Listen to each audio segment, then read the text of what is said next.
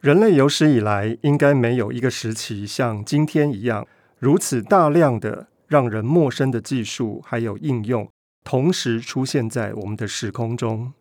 AI、物联网、生物科技、AR、VR、元宇宙、机器人、区块链、虚拟货币、自驾技术、量子计算，我们还没有搞懂一个，另一个已经接踵而至。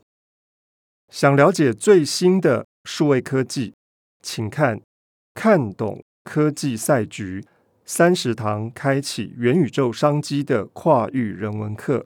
王维轩、李学文合著。购买链接请见单集简介。本节目由生鲜食材科技出品。Hello，欢迎一起今天遇到艾琳姐。我们今天的录音室来了一位高中老师，他是三重商工的李炳翰老师，欢迎掌声。呃，各位今天遇到艾琳姐的听众，大家好，我是三重商工的炳汉老师，很高兴在空中与大家相见。啊，秉汉老师是非常受到学生欢迎的，所以非常适合今天我们来谈一下。一个高中女生，她怎么样去度过她生命的困境？尤其这个困境是来自于家里哦。好，这篇我们要讨论的就是《私语》，是一九四四年张爱玲写在《天地》杂志上面的一篇散文。这篇有十几页之多，应该算是一篇比较长的散文了哦。啊，这个是二十四岁的张爱玲写她从小到高中为止的这段对于家庭的记忆。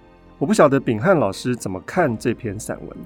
嗯，这篇散文其实就如一开始第一段他。引用呃，也不能说引用，他背错了杜甫的诗句。他又背错了，对，对他背错了。张爱玲记性真的不太好了。那我觉得无所谓啦，你知道吗？才女都是这样子的。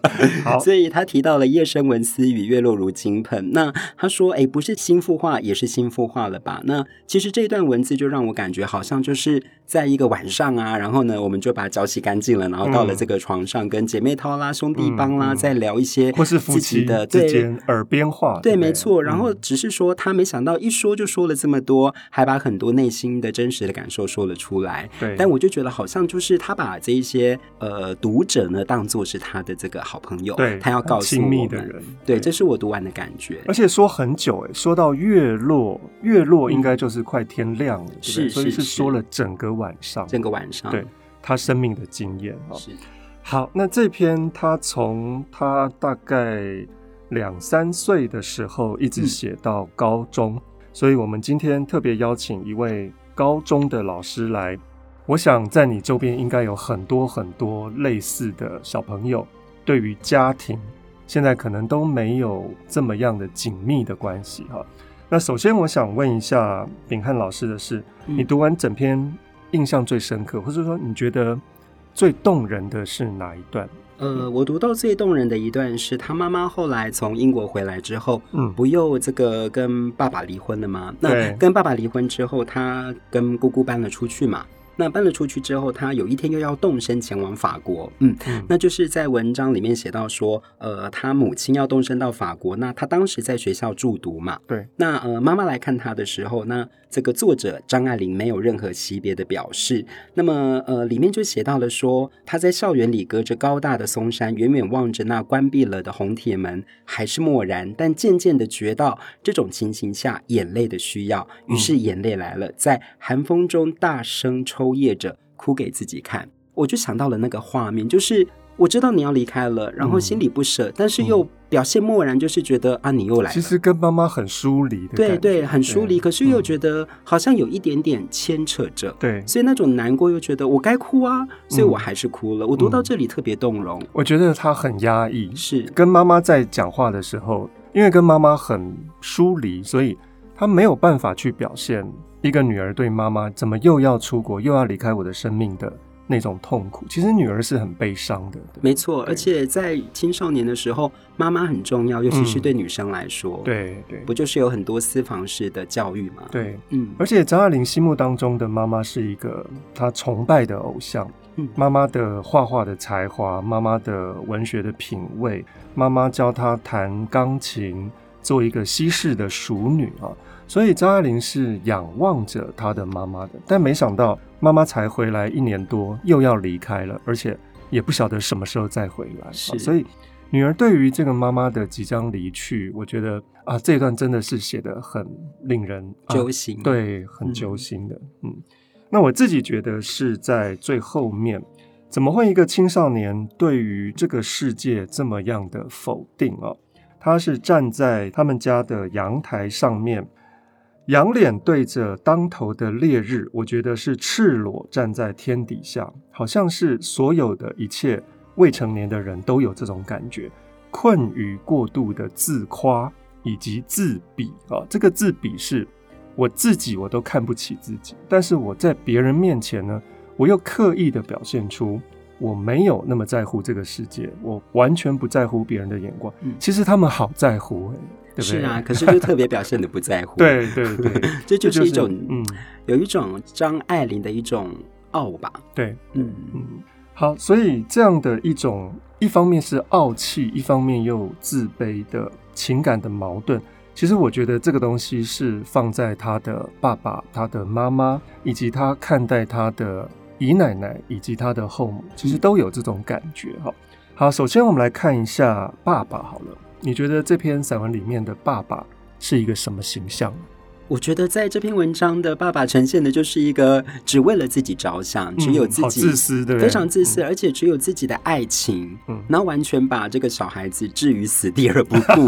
对，因为在文章里面不是提到了他对于父亲的家，他什么都看不起，对，鸦片啦，吼，然后那个教他们读书的老先生啊，章回小说都是懒洋洋、灰扑扑的活下去。对，对，所以我觉得我读到这只发现了说，哦，他跟他爸爸唯一可能比较舒服的时光，只有爸。爸爸是寂寞的，那寂寞的时候是喜欢张爱玲的，嗯、但是他觉得爸爸的房间就是永远都在那个下午，然后沉下去，嗯、沉下去，没有希望的一个好张爱玲哦。对，因为爸爸赌错边了啦。其实他爸爸还蛮努力的，在背四书五经。是我们在张爱玲其他的作品里面会看到，这个爸爸是可以很流畅的把一些。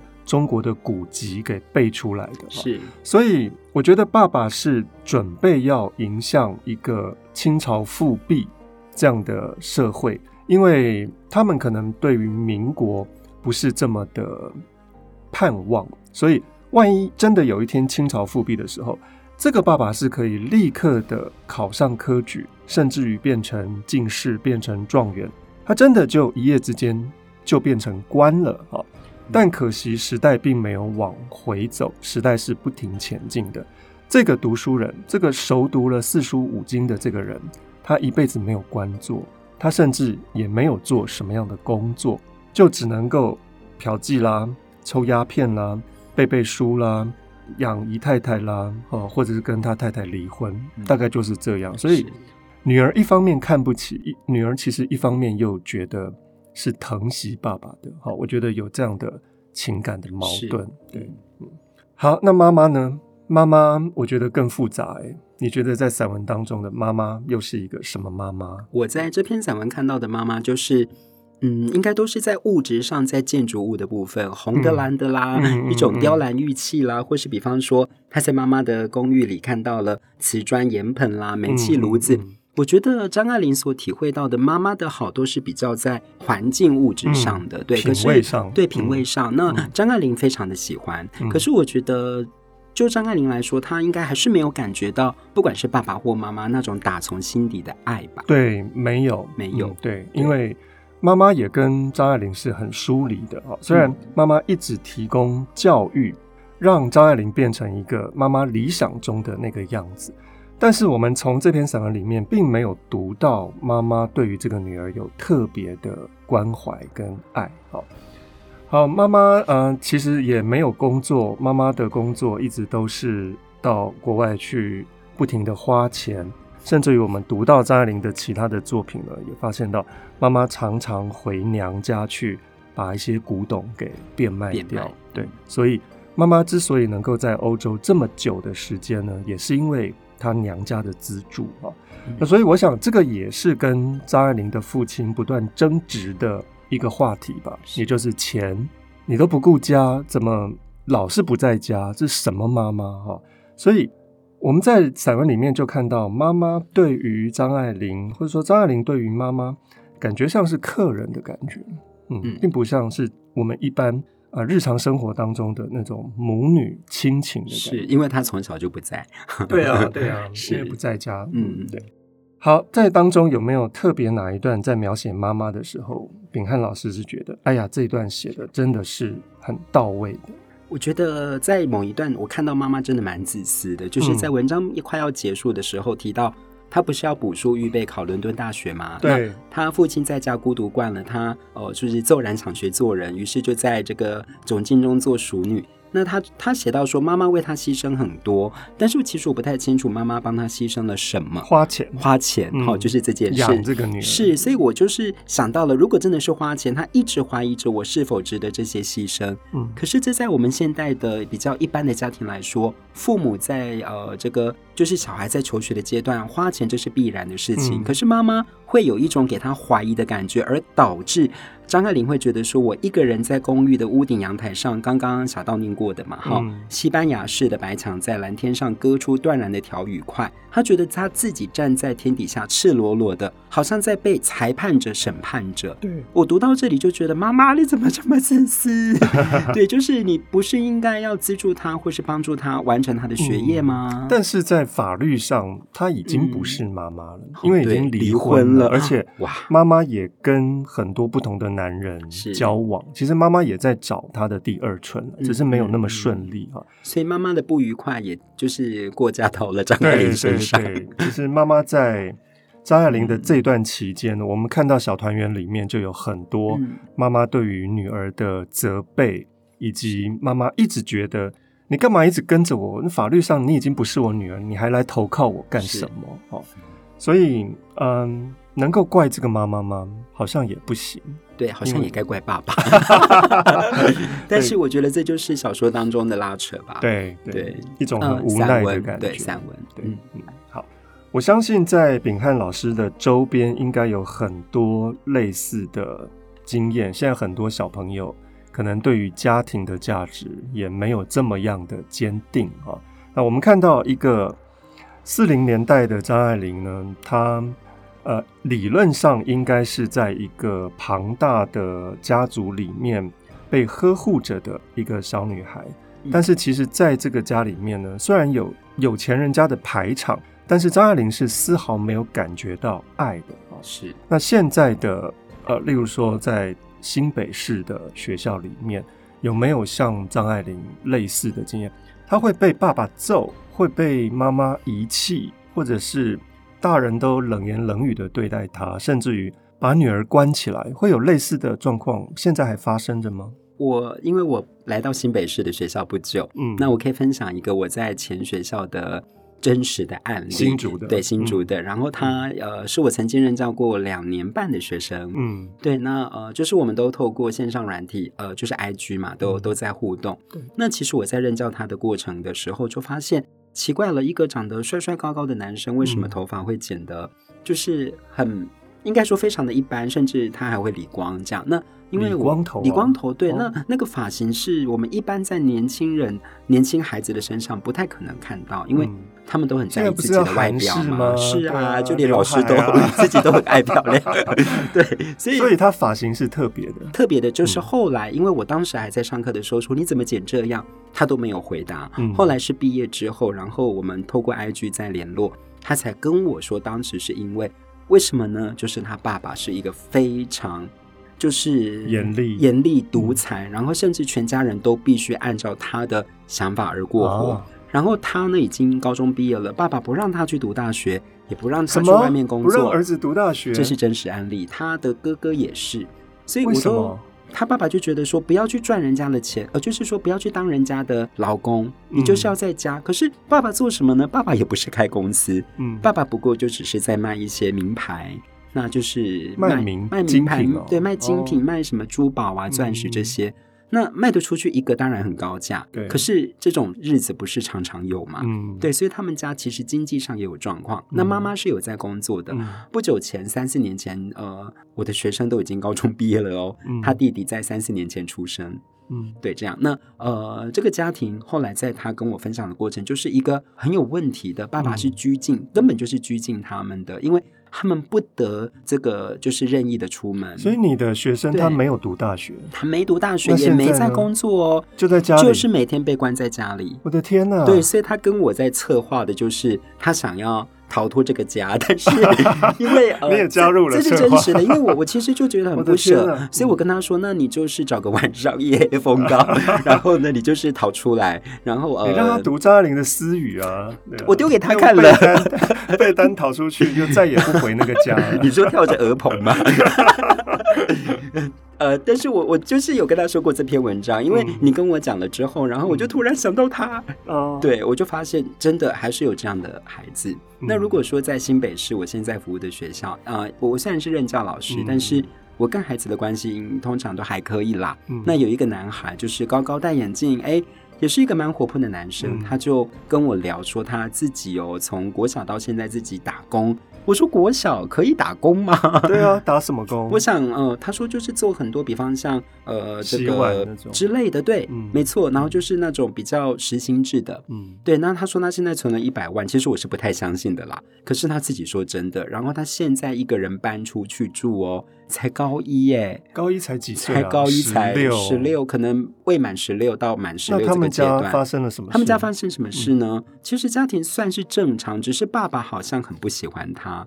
他说：“爸爸会打他，然后他爸爸会很无理的，就是对他有很多的，我觉得就是不喜欢他。比方说，可能下课他打篮球，那男孩子打篮球难免嘛，这个年少时代青春，对，那不就是热血吗？可是他打到五六点回到家，爸爸就会就是什么对大发雷霆，然后都不听他解释，然后就会疯狂的鞭打他，这样。那我就觉得。”这是精神折磨。对对对，所以他后来就是自己搬了出去。嗯、所以想一想，张爱玲她当时的遭遇不也是？她爸爸还差点拿枪把她 biang biang 呢。对啊，是对啊，还好她有姑姑。是啊，所以嗯，她姑姑应该就是她觉得是真的家了吧？对，是唯一的依靠，唯一的依靠。嗯，哎呀，好可怜的高中生哦。对啊，我想一想，觉得自己好幸福。现在还住家里？对是呃，还住家里。对啊 好，我突然想到一首歌，诶，这首歌是苏打绿十一年前的一首歌，叫做《你在烦恼什么》。对，我觉得太符合今天张爱玲以及秉汉老师提供的两位男生的经验。嗯，所以我不会唱吗？我不会唱，你不会？你怎么可能不会？我真的不会。我以为你要唱本来选的那一首。那你就那。你不会唱苏打绿？我真的不会。你是不是年轻人？没有，我只会唱他的那个小情歌啊。对啊，这是一首。好，你在节目都会唱歌吗？偶尔，偶尔。好，开始喽。好，我用这首歌《你在烦恼什么》献给张爱玲。没有不会谢的花。没有不会退的浪，没有不会暗的光。你在烦恼什么吗？没有不会淡的疤，没有不会好的伤。没有不会停下来的绝望，你在犹豫什么？时间从来不回答，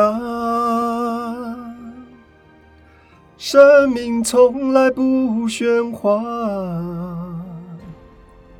就算只有片刻，我也不害怕，是片刻组成永恒啊。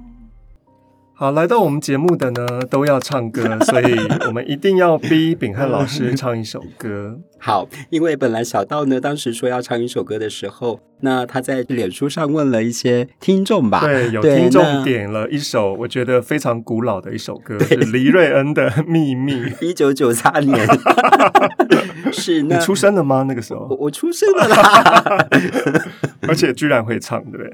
对，那个是我小学的时候。哦，对，然后我小五小六的时候，所以印象非常深刻。我看了一下歌词，其实还蛮符合我们今天讨论的私语啊，它也是在说秘密的感觉。嗯、好，我唱一段副歌吗？好，嗯，好紧张，你唱的很好哎，哪有啊？很好听。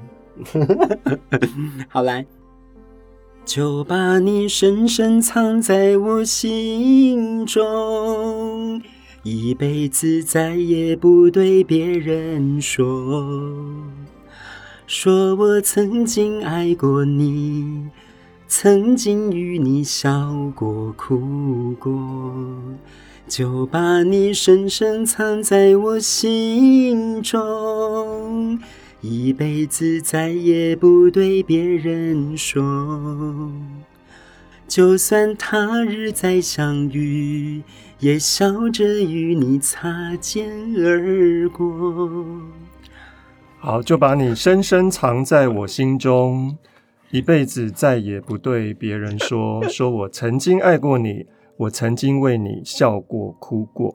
我想这是张爱玲对于她的家族以及对于她的爸爸妈妈，也许是她想说的话。好，她不会因为。对于爸爸妈妈的这些糟糕的记忆，而有任何损害对于爸爸妈妈的爱。好，对，好，那我们今天的节目就到这边。今天遇到艾琳姐，希望我们以后能够再跟各位相遇。拜拜，拜拜。